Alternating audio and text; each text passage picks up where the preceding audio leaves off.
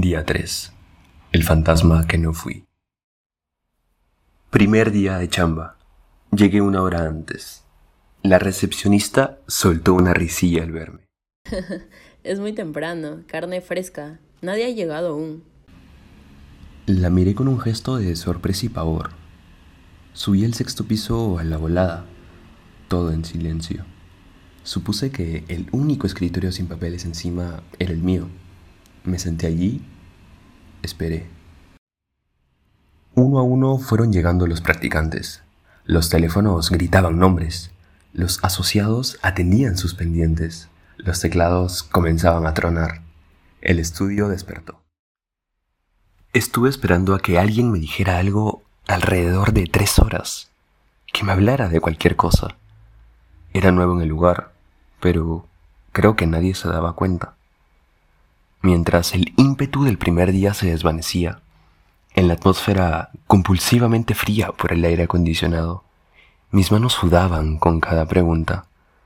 ¿Por qué nadie me llama? ¿Debo ir yo a buscar la chamba? ¿Se arrepintieron de contratarme? ¿Y si me equivoqué de piso?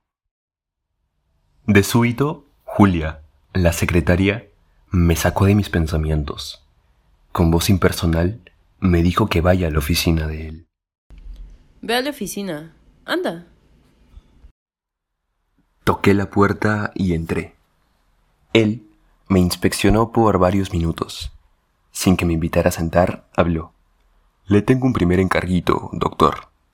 ¿De qué se tratará? repliqué. Me ayudarás a escribir un pequeño artículo. Saldrá el domingo en el comercio pero lo necesito aquí el viernes a primera hora. Tú sabes, hay que ser puntuales.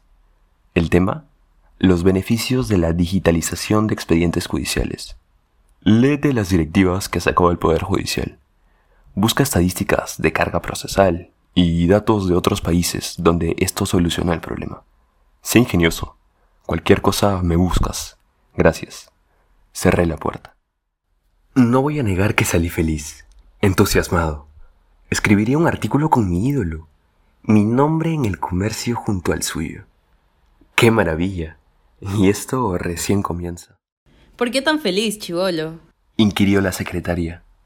Mirándola con cierto orgullo le dije que escribiría en coautoría con él y que el artículo saldría el fin de semana en el comercio.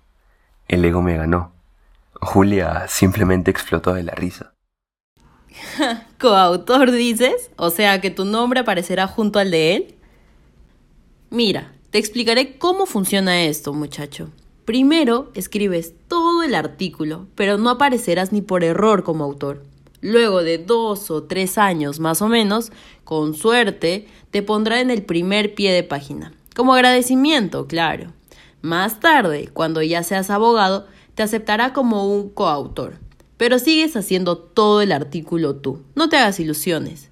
Si sigues vivo aquí y te alucinas, jurista, él prologará tu primer libro.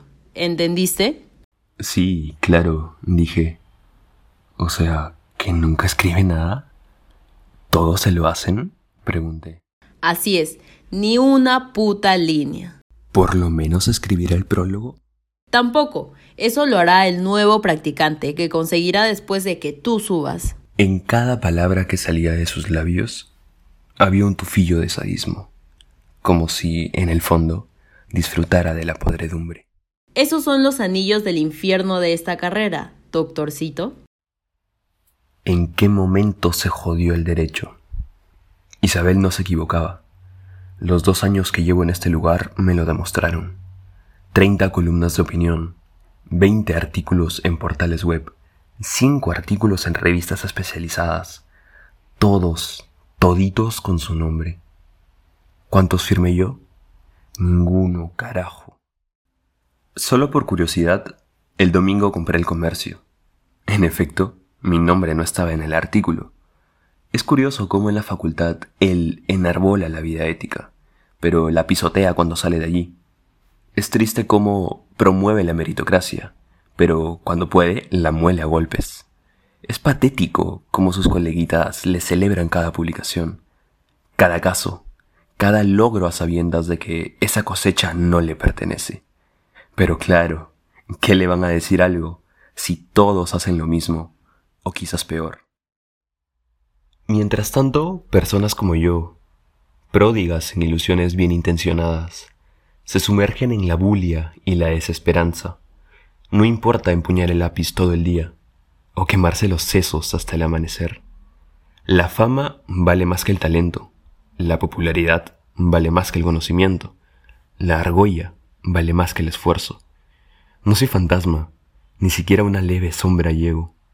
Siento que soy nada para esta gente. Hace ocho meses acepté redactar su tesis de maestría. Doctorcito, yo confío en ti. No tengo que leerla. Mándame un resumen para exponerla bien. Acabo de enviárselo. Mañana es la sustentación. No tiene idea de lo que vendrá.